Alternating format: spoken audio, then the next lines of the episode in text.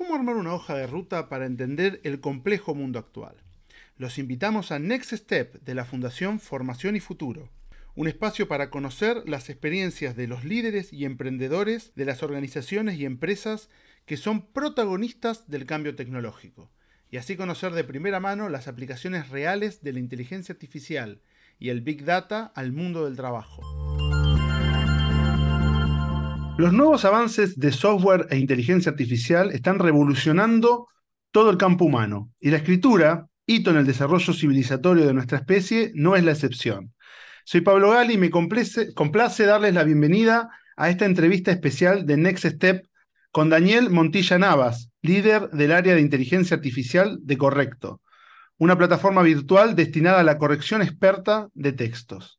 Esta tarea es fundamental en nuestra comunicación escrita y en la era digital, la inteligencia artificial está desempeñando un papel cada vez más importante, logrando agilizar la comunicación y volverla más asertiva. ¿Cómo andas, Daniel? ¿Cómo te encontrás en este día? Muy bien, gracias, Pablo. ¿Tú qué tal estás? Muy bien, y es un gusto, de verdad, un placer contar con tu presencia. Y para comenzar, bueno, quiero que nos, si nos puedes contar algo de ti, de la función que cumples en Correcto y cómo surgió este proyecto, esta startup eh, tan, tan potente en, todo lo que es eh, la corrección de texto eh, en diferentes áreas, ¿no es cierto? Sí, vale, te cuento un poquito sobre mí. Yo empecé en este mundo de la inteligencia artificial como data scientist en 2017, cuando la tecnología todavía no nos acompañaba tanto. Mm. todo era mucho más hacerlo tú mismo, no existían los modelos de Hugging Face, ni la IA generativa, ni nada por el estilo. Y, he tenido la suerte de trabajar tanto en empresas muy pequeñas, como correcto, eh, y otras como empresas muy grandes. Y he podido ver cómo funciona eh, la inteligencia artificial a diferentes escalas. Con el tiempo sí que fui tomando una posición un poco más hacia el uso de la inteligencia artificial en producto y menos en la parte de investigación de modelos, que por suerte tengo un equipo magnífico que, me que se encarga de esa parte y lo hace muchísimo mejor de lo que podría hacer yo. Y yo me encargo de lo que llamamos productivizar eh, la inteligencia artificial, es, decir, hacer llegar nuestros modelos al usuario. En lo que respecta a Correcto, Correcto fue creada en 2019 por dos fundadores, eh, Abraham e Ignacio, con la principal necesidad de que ambos habían estudiado en el extranjero. Entonces, después de estudiar en el extranjero, ambos son españoles, obviamente, pero se dieron cuenta de que a la hora de escribir en español, un poco más formal, les costaba un poco. Eh, como todos seguro que conocemos, existe una herramienta muy, muy característica en inglés, que es Grammarly, que es la que te ayuda un poco a escribir mejor en inglés. Y con esa idea dijeron, vale, podemos hacer algo muy parecido en castellano, diferente porque queremos dar una, un toque diferente a nuestros usuarios, pero lo que queremos es resolver el problema de la escritura en castellano, con la complejidad que eso tiene, porque no existe solo un español o un castellano, existen multitud, que aquí Pablo, que me acompaña en la entrevista, eh, lo puede ratificar porque su dialecto es completamente diferente al mío. Y, y, lo que queremos es adaptarnos a nuestros usuarios lo máximo posible. Yo comparto con los fundadores que también estudié fuera, también tuve el problema de volver a España y volver a escribir en español más formal. Y por eso me uní a Correcto, a la aventura de Correcto, a, lo que es correcto hoy en día, que es eh, dar esa herramienta a nuestros usuarios. Excelente, bueno, muy buen pantallazo. ¿Y cómo, cómo funciona específicamente Correcto? ¿Cuál es ese diferencial que ustedes fueron construyendo desde su fundación hasta ahora? Y sobre todo nosotros en Next Step, como te comentaba previo a la entrevista, nos interesa mucho conocer esta experiencia de las startups y las empresas que empiezan el desafío de incorporar la inteligencia artificial, que es hoy en día se escucha en, los medios de comunicación masivo y demás, que la inteligencia artificial viene a cambiar todo, pero muchas veces la experiencia pormenorizada de, de la aplicación real de la inteligencia artificial a veces queda medio difusa. Entonces nos interesa mucho saber cómo trabajan ustedes, y más vos que sos este, líder del área de inteligencia artificial dentro de Correcto, ¿no? Pues si te parece bien, voy a empezar por el final de, la pregunta, ¿no? Eh, nosotros no podemos pretender competir con los gigantes, no podemos competir con Google, no podemos competir con eh, Microsoft a la hora de eh, gasto en desarrollo de inteligencia artificial. Lo que sí que podemos hacer es dar un mejor uso de esa inteligencia artificial para que el usuario le facilite un poco su trabajo. Yo no soy partidario de aquellas personas que dicen que la inteligencia artificial va a quitar el trabajo. Yo soy partidario de que la inteligencia artificial, con un poquito de suerte, facilitará tu trabajo. Es decir, todas esas tareas más tediosas desaparecerán para poder todos centrarnos en el lado creativo de todos nuestros trabajos. Todo trabajo tiene un lado creativo y muchos trabajos se ven difuminados por trabajos administrativos, eh, trabajos que realmente no aportan valor ni a la empresa ni al empleado y que se podrían automatizar bastante rápido. Dicho esto, ¿qué ofrecemos en Correcto en, inteligencia artificial? El core de Correcto es y será siempre eh, la corrección. Dentro de Correcto ahora hablaremos que hay muchas otras features que, que proveemos, pero el principal producto de Correcto es la corrección. Lo que queremos es que un usuario de Correcto esté seguro de que su texto está bien escrito. Tanto si lo quiere escribir a nivel español de España, como si lo quiere escribir con un dialecto, como puede ser el argentino.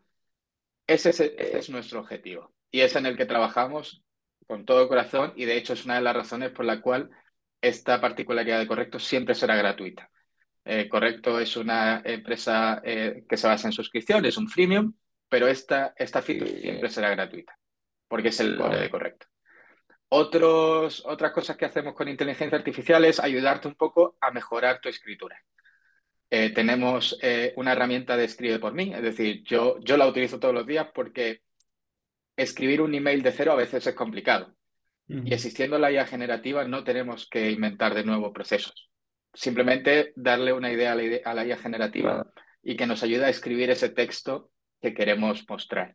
Y luego tenemos modelos que nos dicen el tono de ese email, por ejemplo. Si tú quieres tener un, un email más eh, cordial y, y, la IA generativa te lo proporciona un poco más asertivo, nosotros lo detectamos y te proponemos cambiar el texto a ese tono, un poco más cordial. Tanto mm. eso, tenemos otro modelo que se encarga de, de la formalidad del texto. No escribes igual en Twitter que en Gmail, que en un blog de LinkedIn y, tenemos que ser capaces de adaptarnos no solo al usuario, sino a cada uso del usuario. Y todos los usuarios escriben en sitios diferentes, de maneras diferentes.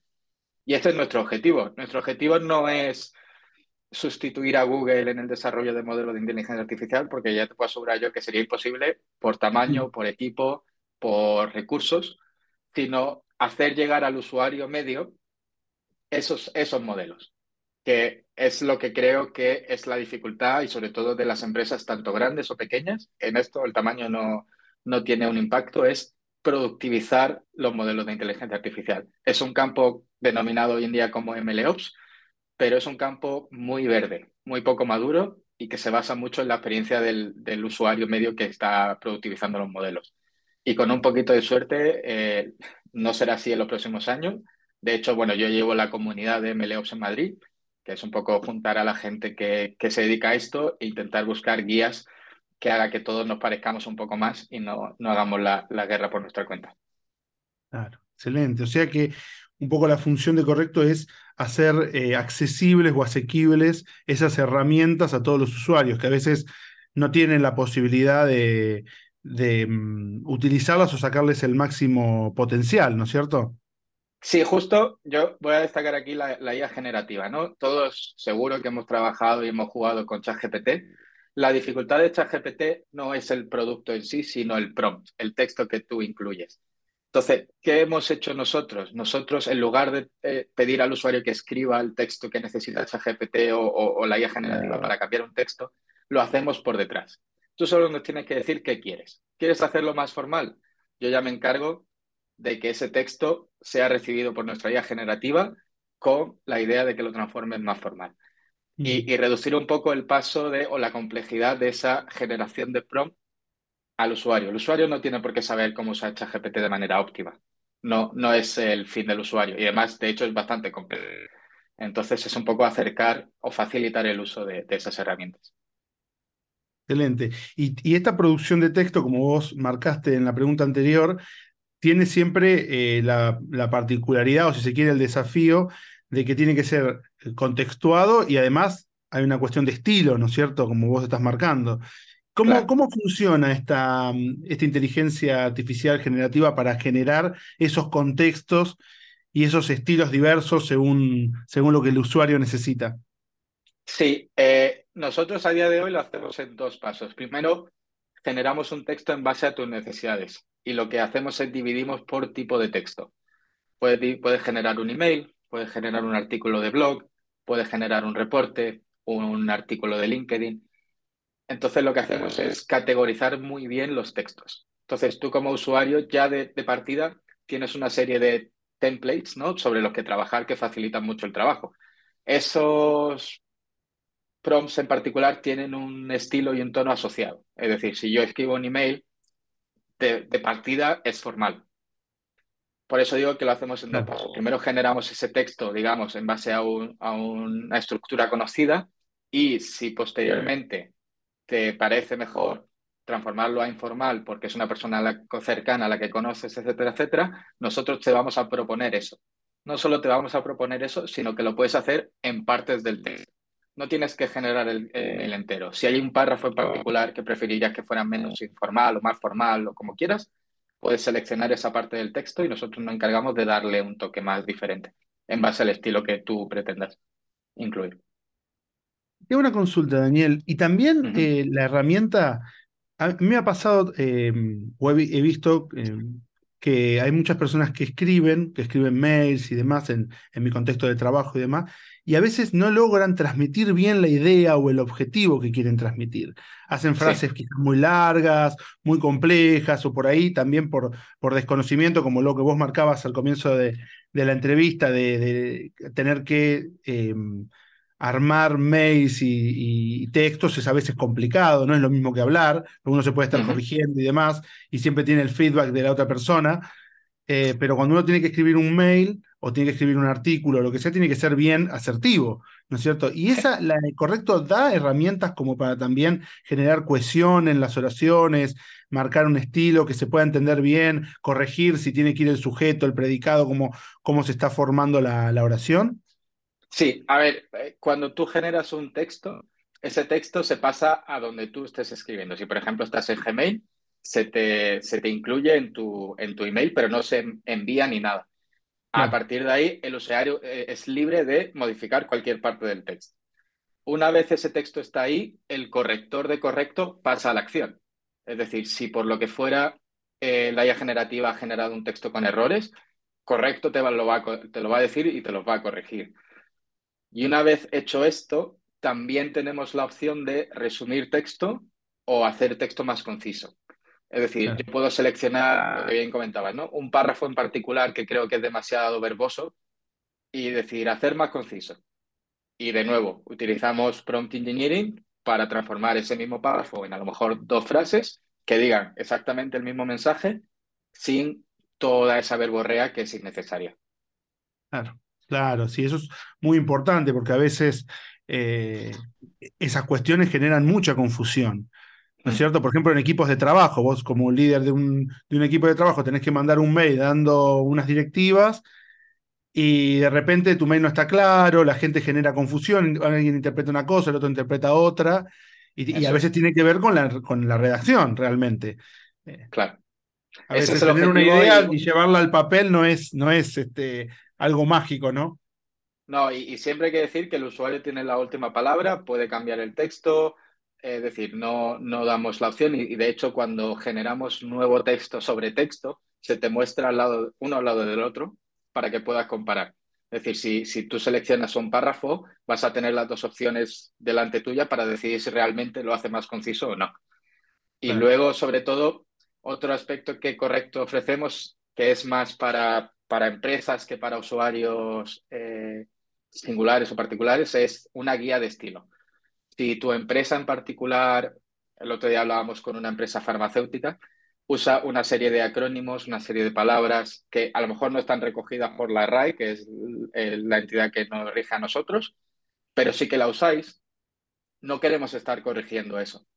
Entonces, a lo mejor tú como empresa farmacéutica para todos tus usuarios puede tener una guía de estilo espe- especial donde esos acrónimos, esas palabras no se corrijan y en el futuro queremos poder obligar, entre comillas, a los usuarios de esa empresa a tener un tono en particular, a, a tener un nivel de formalidad en un texto. Esa es una, esa es una de las características que queremos incluir, sobre todo para nuestros usuarios eh, business. Eso es interesantísimo, Daniel, lo que estás diciendo, porque cada empresa también, dependiendo de, del servicio que presta o el, o el producto que genera, siempre quiere darle una impronta, ¿no es cierto? No es lo mismo una empresa educativa que una empresa que está destinada a la seguridad o, a la medicina. Eh, y siempre mm, está buenísimo eso porque a veces uno piensa que estos correctores de, mm, de texto te terminan quitando el estilo. Y el estilo es algo muy importante porque también forma parte de la comunicación, de la confianza que la empresa genera, del vínculo que genera con, con sus usuarios o con su comunidad o con su grupo de, de, de pertenencia, ¿no es cierto? Entonces, este, imagínate, Coca-Cola tiene una forma de comunicar que es diferente a la que tiene, no sé, Amazon y, y demás. Y, y yo creo que esas empresas trabajan mucho en el estilo de comunicación, ¿no? Queremos, queremos respetar mucho eh, lo que se llama voz de marca, ¿no? Eh, yo pongo, por ejemplo, como ejemplo Slack. Si Slack escribe sus mensajes, son muy amigables, son muy informales, eh, y es una empresa gigante y tecnológica. No, no a lo mejor quieren escribir sus, eh, sus updates de manera formal, porque es una característica de Slack es dar todos los updates de manera muy informal, incluso graciosa, con algún chiste.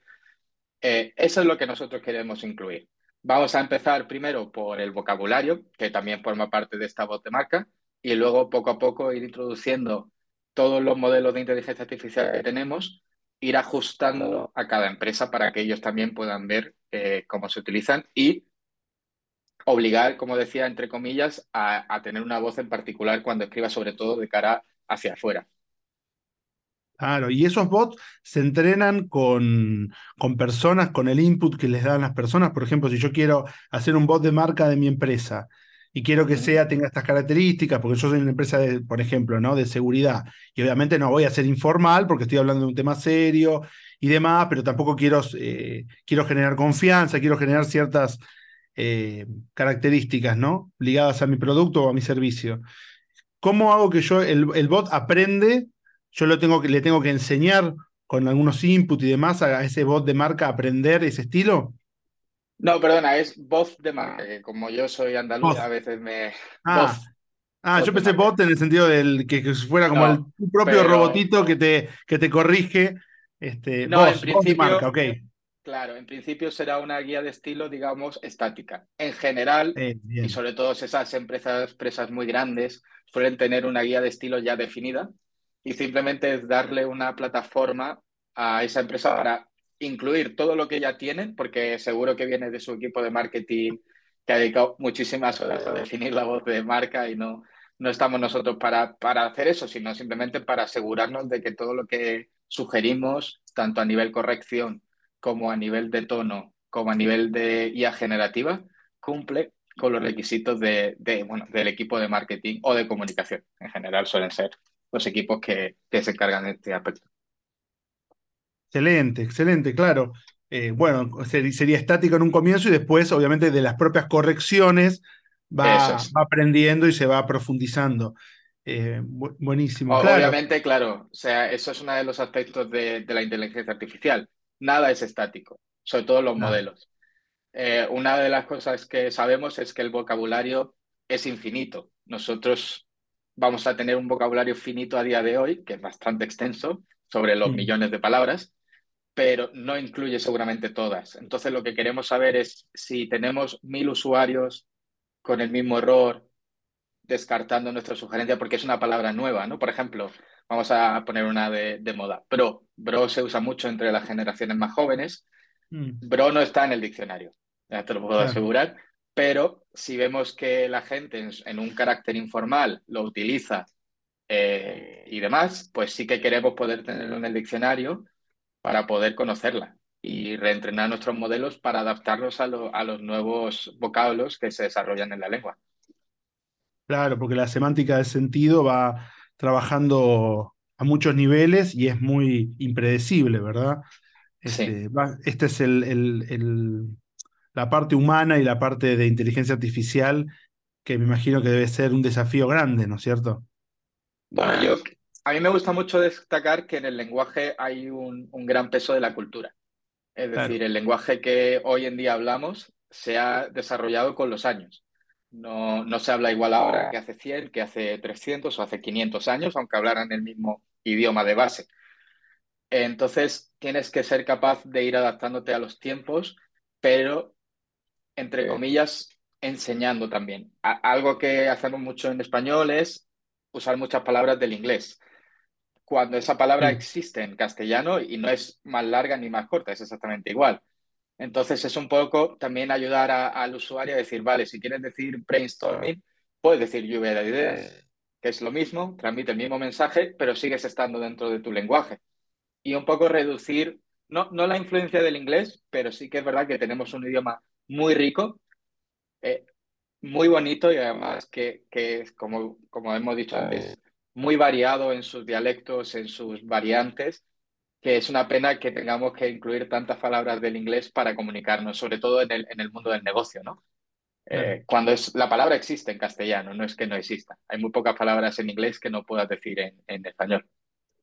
Ahora, eso es una, una postura, un, un posicionamiento filosófico sobre acerca del lenguaje que podemos tener los seres humanos, me, me imagino. No sé, no creo que el mismo, la misma inteligencia artificial pueda valorar que culturalmente, por, por identidad, por identidad nacional y por, y por construcción de, de comunidad, sería mejor reemplazar ese- eso. Ustedes lo configuran, lo van pensando, lo trabajan con personas que, que se dedican a la lengua. ¿Cómo lo trabajan Claro, ju- justo es eso, ¿no? Al final nosotros tomamos unas decisiones eh, de cultura, pero sí que es verdad que la misión de Correcto es hacer llegar el español o el, el castellano a toda persona de habla español o castellano. Claro, Es decir, No, no creemos que podamos. eh, Correcto se inició como proyecto, como una herramienta de aprendizaje, tanto como es de corrección. Es decir, nosotros lo vemos que a- al corregir palabras estamos enseñando al usuario también.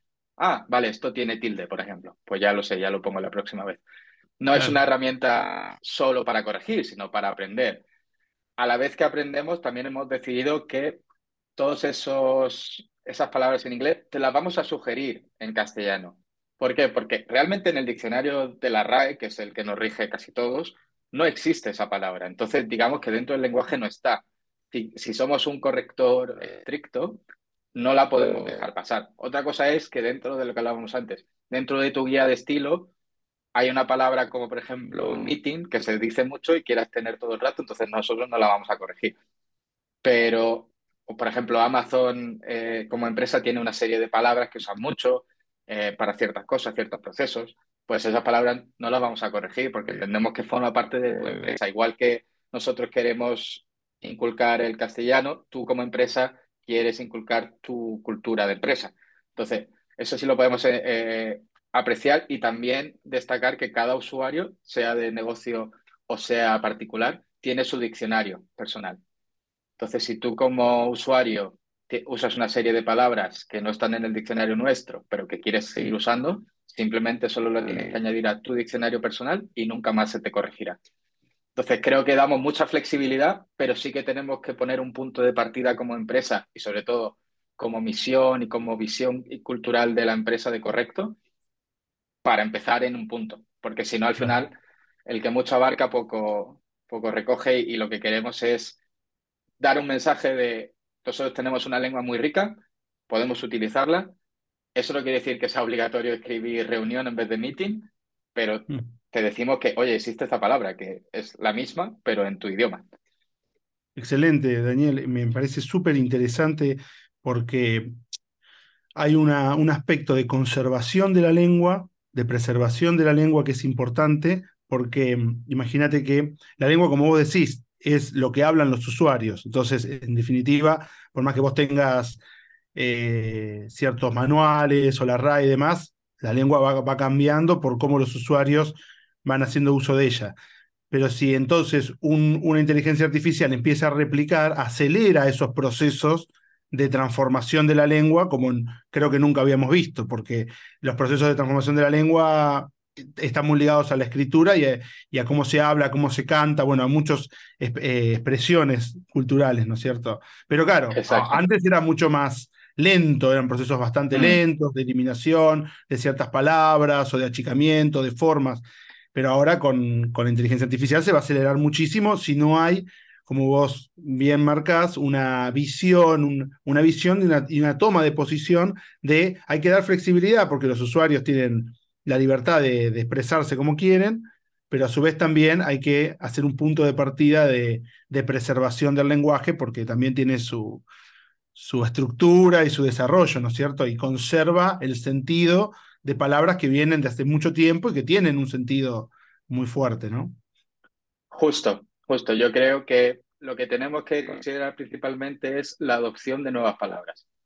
Pero para llegar a la adopción de una palabra, no puede ser, no, no, un usuario no representa eso. Tiene que ser un grupo de usuarios amplio en el cual veamos que, que, la misma palabra se repite de manera continua. Entonces podemos decir que esa palabra se ha introducido en el lenguaje que nosotros usamos, sea coloquial o sea formal, y que, por tanto, deberíamos considerarlo como parte de correcto. Y entonces, lo que tú bien comentabas es, esto no lo vamos a hacer a mano, esto lo hacemos de manera automática todo tanto la detección de la palabra como el reentrenamiento de nuestros modelos para que esa palabra no se vuelva a corregir, como el, el, hecho de hacerlo llegar a nuestro usuario. Yo creo que ahí es donde la velocidad de la inteligencia artificial tiene un beneficio enorme. No, no tenemos una reunión de personas decidiendo si bro se incluye en nuestro diccionario o no. Se toma mediante medidas generadas, se miden los usuarios y si, es, y si vemos que nuestros usuarios la utilizan, entonces la introducimos. Y si vemos que los usuarios dejan de usarla, también la quitamos. Es decir, podemos hacer tanto añadir como quitar. Y eso es entender, lo que queremos es entender a nuestros usuarios lo máximo posible. Pero sí es verdad que estoy contigo en, tenemos que empezar desde un punto y tenemos que empezar desde una idea. Y, y tanto los fundadores como yo creemos en esta idea de, vamos a por lo menos intentar promover nuestra lengua y si luego vemos que culturalmente tenemos que adaptarnos, lo hacemos automáticamente sin ningún problema, porque al final tenemos que dar un, un, un beneficio a nuestro usuario. Si somos demasiado restrictivos, no vamos a ser una herramienta eh, agradable para el usuario. Entonces, tienes que buscar el punto medio entre dar una base bien y adaptarte a la, a la sociedad actual. No sé si recuerdas, Daniel, tomo muy, muy bien todo lo que vos decís, que lo, lo explicaste espectacularmente que hace unos años, recuerdo, eh, ahora no, lo tengo completamente fresco, pero recuerdo que se había debatido la eliminación de la ñ en el mundo por el tema de los teclados, para hacer que los teclados sean más eh, estándares y se puedan las computadoras, digamos, vender como más generalizadamente. Y hubo todo un debate y España tomó una posición muy fuerte frente a eso. Todo, creo que todos los eh, hispanoparlantes de, la importancia que tiene en nuestro idioma, nuestra lengua, la ñ, y, cómo eso sería un cambio dramático en, en, muchas de las palabras y de los sentidos que nosotros construimos. Entonces es, muy interesante, ¿no?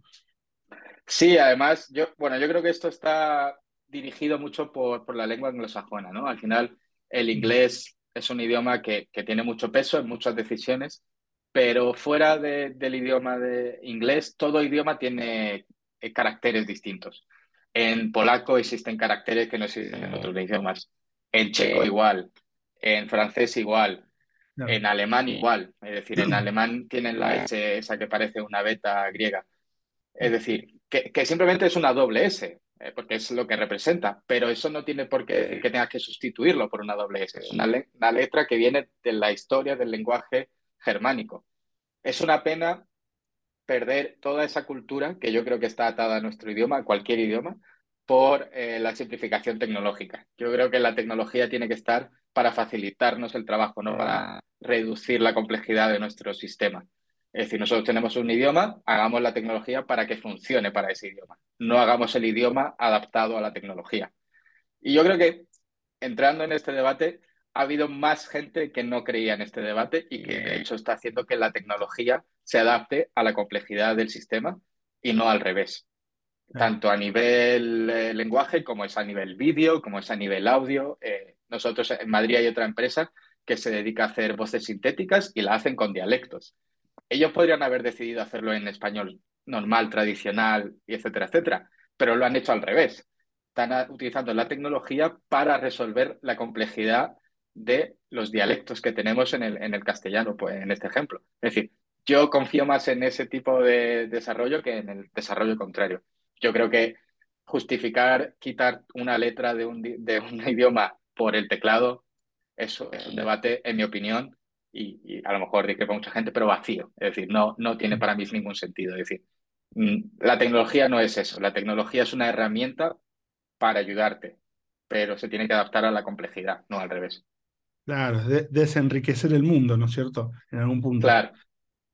Daniel, y cambiando un poquito ahora el eje del tema, pero que también me parece que es importante, siempre en, el Next Step me gusta mucho, eh, o nos gusta mucho preguntar acerca de los temas que tienen que ver con la privacidad del usuario, porque son un tema muy importante y, es una decisión eh, que cualquier usuario más o menos consciente y que sabe de estas cosas, siempre se pregunta realmente eh, hasta qué punto estoy entregando los datos, estos textos que yo escribo, que son de mi autoría, que pueden ser un cuento, un mail muy personal que le estoy mandando a alguien, o una información que es muy sensible para mi empresa, que quizás se la estoy mandando a, un grupo de personas que, y es muy confidencial, cómo em, ustedes garantizan esta privacidad en el uso de datos, ¿no? Siendo que estamos manejando, ustedes estarían manejando datos tan sensibles para, para empresas y para, y para personas, ¿no es cierto?